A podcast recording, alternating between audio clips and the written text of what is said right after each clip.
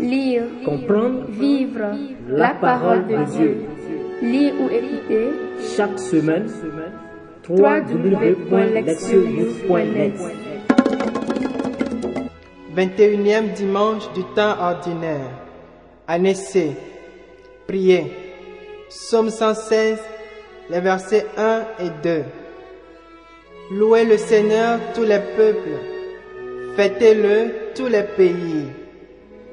Son amour envers nous s'est montré le plus fort. Éternelle est la fidélité du Seigneur. Lire la parole. Première lecture. Isaïe 66, 18 à 21. Ainsi parle le Seigneur.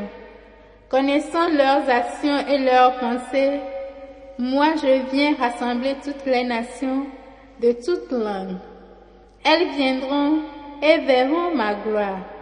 Je mettrai chez elles un signe, et du milieu d'elles, j'enverrai des rescapés vers les nations les plus éloignées, vers les îles lointaines qui n'ont rien entendu de ma renommée, qui n'ont pas vu ma gloire. Ma gloire, ces rescapés l'annonceront parmi les nations. Et de toutes les nations, ils ramèneront tous vos frères en offrande au Seigneur sur des chevaux et des chariots, en litière à dos de mulets et de dromadaires, jusqu'à ma montagne sainte à Jérusalem, dit le Seigneur. On les portera comme l'offrande qu'apportent les fils d'Israël dans des vases purs à la maison du Seigneur. Je prendrai même des prêtres et des lévites parmi eux, dit le Seigneur. Deuxième lecture, Hébreux chapitre 12, versets 5 à 7, 11 à 13. Frères, vous avez oublié cette parole de réconfort qui vous est adressée comme à des fils. Mon fils, ne néglige pas les leçons du Seigneur, ne te décourage pas quand il te fait des reproches. Quand le Seigneur aime quelqu'un, il lui donne de bonnes leçons. Il corrige tous ceux qu'il accueille comme ses fils. Ce que vous endurez est une leçon. Dieu se comporte envers vous comme envers des fils. Et quel est le fils auquel son père ne donne pas des leçons? Quand on vient de recevoir une leçon, on n'éprouve pas de la joie, mais plutôt de la tristesse. Mais plus tard, quand on s'est repris grâce à la leçon, celle-ci produit un fruit de paix et de justice. C'est pourquoi redressez les mains inertes et les genoux qui fléchissent, et rendez droit pour vos pieds les sentiers tortueux. Ainsi, celui qui boite ne se fera pas d'entorse, mais bien, bien plus, il sera guéri. Évangile de Jésus-Christ selon Saint Luc, chapitre 13, du verset 22 à 30. En ce temps-là, tandis qu'il faisait route vers Jérusalem, Jésus traversait ville et village en enseignant. Quelqu'un lui demanda, Seigneur, n'y a-t-il que peu de gens qui soient sauvés? Jésus leur dit, Efforcez-vous d'entrer par la porte étroite, car, je vous le déclare, beaucoup chercheront à entrer et n'y parviendront pas. Lorsque le maître de maison se sera levé pour fermer la porte, si vous, du dehors, vous vous mettez à frapper à la porte en disant, Seigneur, ouvre-nous, il vous répondra, je ne sais pas d'où vous êtes. Alors, vous vous mettez à dire, nous avons mangé et bu en ta présence, et tu as enseigné sur nos places. Il vous répondra, je ne sais pas d'où vous êtes. Éloignez-vous de moi, vous tous qui commettez l'injustice. Là, il y aura des pleurs et des grincements de dents. Quand vous verrez Abraham, Isaac et Jacob et tous les prophètes dans le royaume de Dieu, et que vous-même vous serez jetés dehors. Alors, on viendra de l'Orient et de l'Occident, du Nord et du Midi, prendre place au festin dans le royaume de Dieu. Oui, il y a des derniers qui seront premiers et des premiers qui seront derniers. Entendre la parole. Le thème. Briser les hypothèses nuisibles. Les lectures d'aujourd'hui montrent la destruction de certaines hypothèses nuisibles qui ont déformé les points de vue religieuses de certains, les empêchant de répondre de manière adéquate à la grâce de Dieu qui agit en eux. Dans la première lecture, le prophète Isaïe parle aux Israélites peu après leur retour de l'exil babylonien. Il s'adresse à une petite communauté qui était confrontée à un énorme travail de reconstruction de son pays déserté. Il considérait que la tâche de reconstruire le temple était leur devoir en tant que descendants d'Abraham et du peuple élu de Dieu. En raison de leur origine et de leur histoire, ces Israélites se sont considérés comme un groupe exclusif, différent du reste de l'humanité. Ils ont supposé que la reconstruction du temple détruit était un moyen de retrouver et de maintenir leur statut unique et exclusif devant Dieu. Le prophète conteste cette hypothèse. Il décrit un rassemblement glorieux de toutes les nations que Dieu attirera à lui pour se faire connaître. Dieu désire révéler sa gloire à ses étrangers comme il a fait par le passé aux Israélites rassemblés au Sinaï. De plus, Dieu choisira parmi cette multitude quelques-uns comme ses messagers.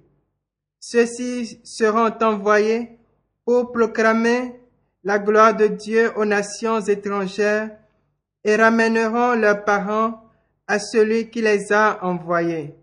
Ces étrangers viendront de tous les pays et de tous les groupes sociaux pour adorer Dieu sur sa montagne sainte Sion.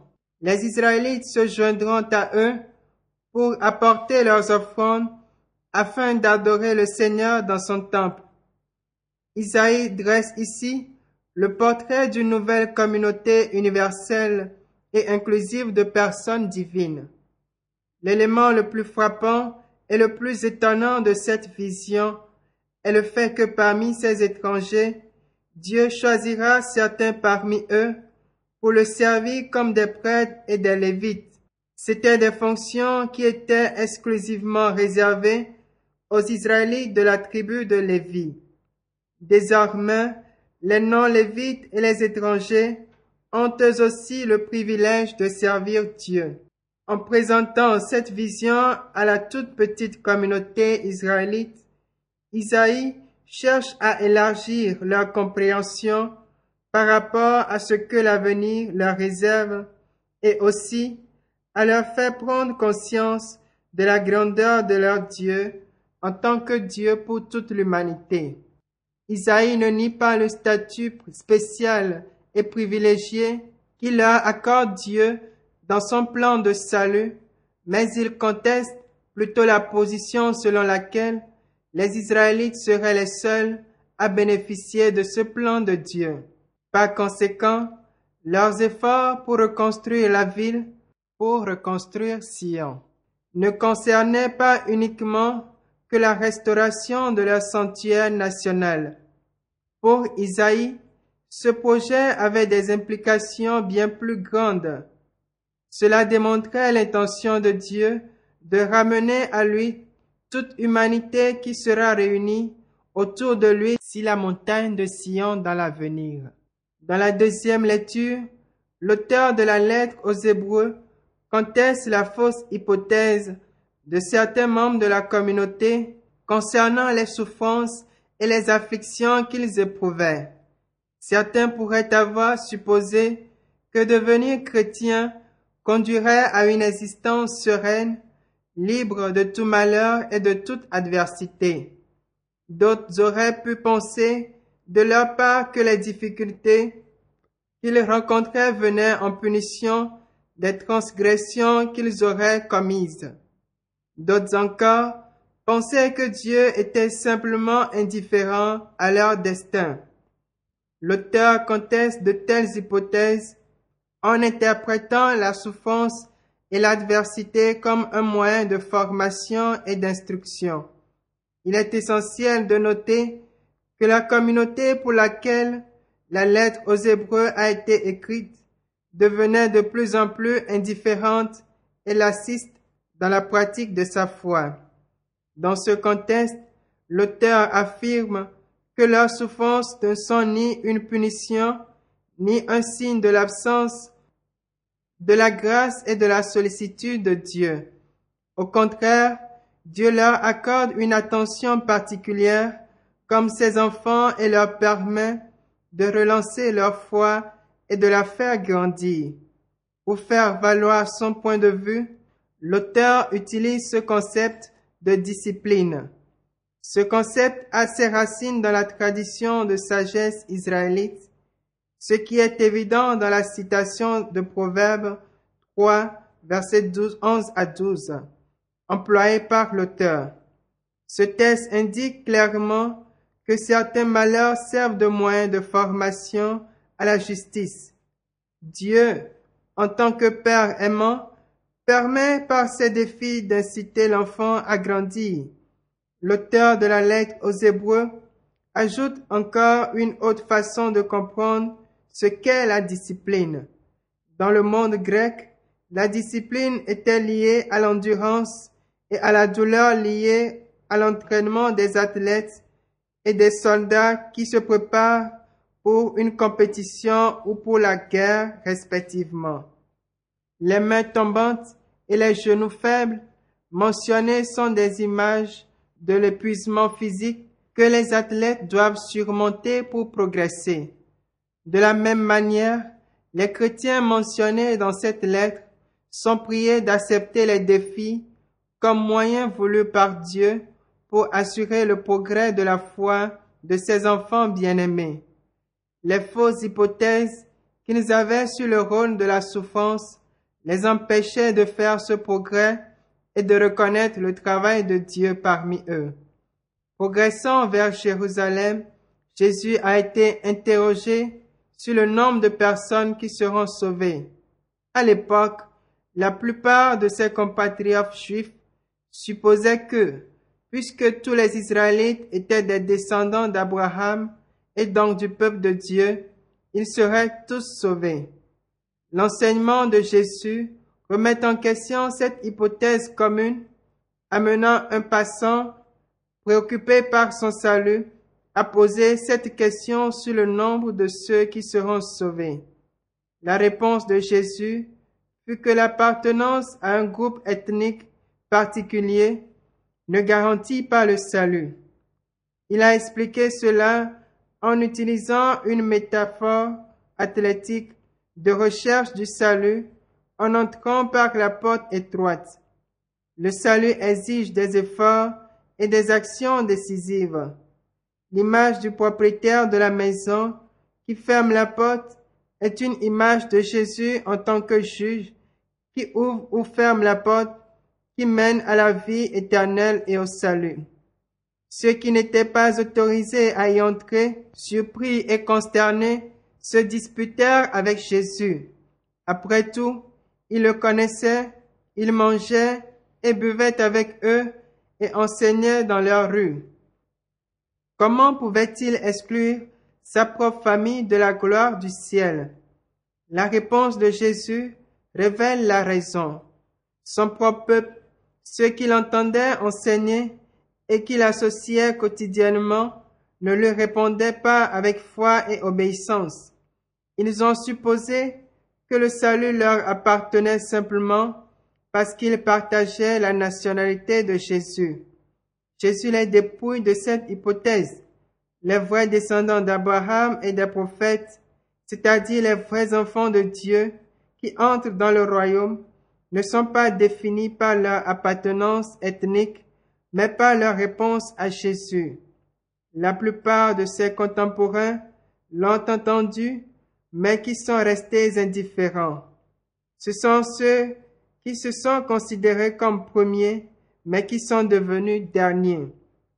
En revanche, de nombreux pécheurs et étrangers, considérés comme derniers, sont devenus premiers lorsqu'ils ont embrassé Jésus en tant que leur Seigneur et Sauveur.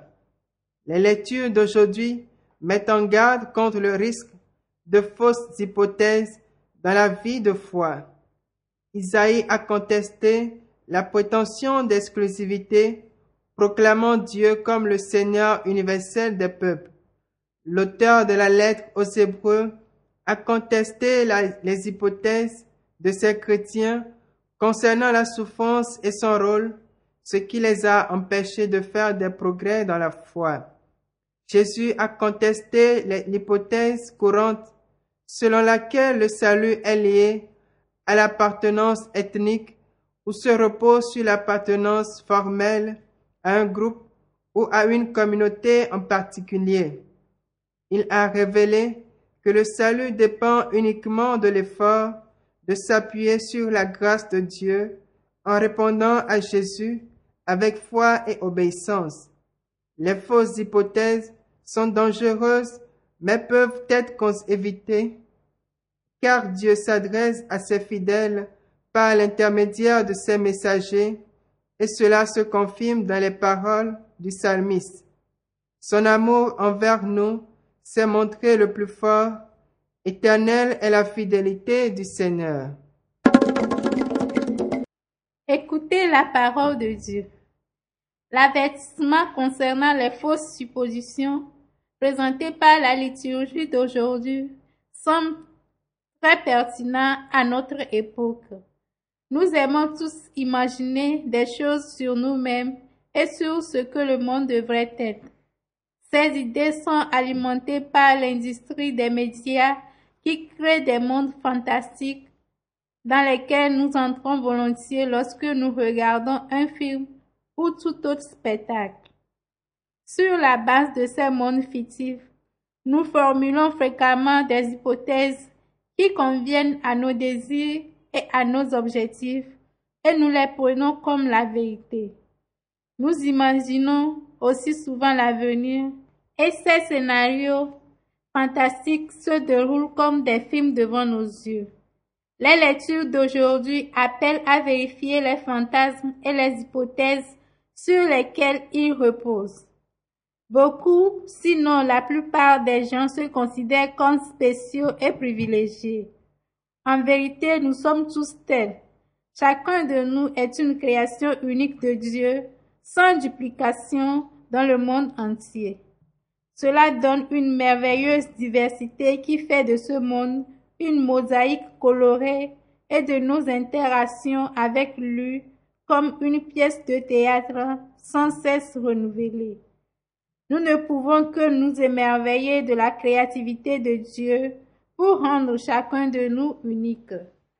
Le danger caché ici est de prendre notre unicité pour l'exclusivité. Le fait que nous soyons uniques ne signifie pas que nous, possédons des droits exclusifs sur le monde ou sur l'une de ses parties. Nous pouvons posséder tous les biens sur cette terre. Le monde ne nous appartiendra jamais. Notre possession exclusive est nous-mêmes. Le reste du monde est le terrain de jeu de tous. Nous devons pouvoir profiter de ce qui est disponible et l'utiliser, mais laisser l'espace et les ressources à d'autres. Trop souvent, la possessivité excessive étouffe la créativité et rend la vie difficile ou, insupportable pour les autres. Cela est vrai dans le domaine de la famille et de la communauté, du pays et de l'Église.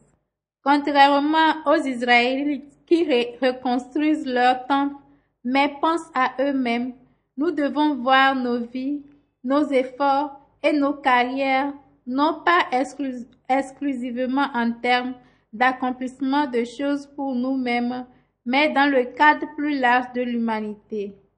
Nous sommes là les uns pour les autres. Accepter cette vérité fera de nous un membre ouvert et généreux, de vrais membres d'une communauté mondiale. Nous sommes tous confrontés à la souffrance et au malheur. Parfois, ces erreurs résultent de nos erreurs et de nos péchés qui nous hantent ou souvent causés par la faiblesse de notre corps ou par la méchanceté des autres. Quelle que soit la cause, nous devons toujours faire un effort et chaque fois que possible, tourner l'adversité à notre avantage. Pour les chrétiens adressés par l'auteur de la lettre aux Hébreux, cet avantage était le rétablissement de leur foi en déclin. Que peut-il être pour vous et moi? Finalement, nous devons toujours rester vigilants face au danger de la ségrégation et de la discrimination. Nous nous identifions tous à des groupes particuliers, ethniques, religieux, raciaux, nationaux, sociaux, etc. Une telle appartenance est nécessaire pour préserver notre identité et notre culture. Mais Jésus enseigne que cette appartenance ne doit jamais être une raison pour revendiquer des privilèges sur les autres. Notre monde est en proie à des conflits causés par des individus supposant qu'ils ont droit à certains avantages parce qu'ils appartiennent à un groupe particulier. L'appartenance à une église particulière ne garantit pas le salut. Appartenir à une tribu ou à une nation ne signifie pas supériorité. Les souhaits illusoires et les suppositions néfastes nous affligent tous.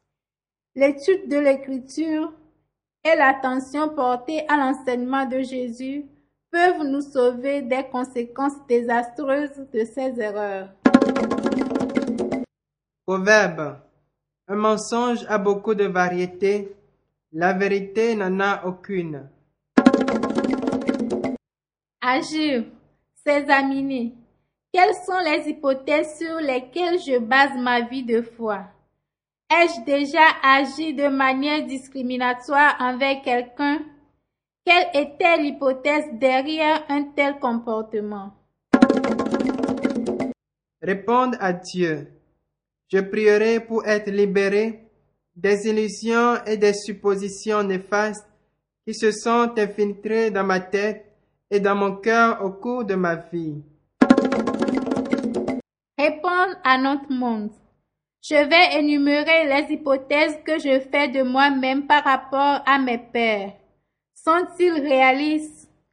Nous réfléchirons à la question que la première lecture pose à n'importe quel groupe. Existons-nous d'abord pour nous-mêmes ou notre présence enrichit-elle la communauté dans son ensemble Priez.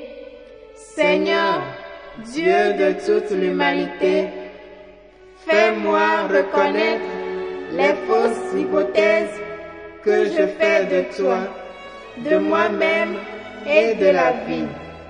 Permettez-moi de faire la distinction entre réalité et illusion afin de pouvoir vous servir fidèlement et honnêtement. Amen. Lesionou.net Lire, Comprendre. Vivre, la parole de Dieu. Lire ou écouter. Chaque semaine www.lesionou.net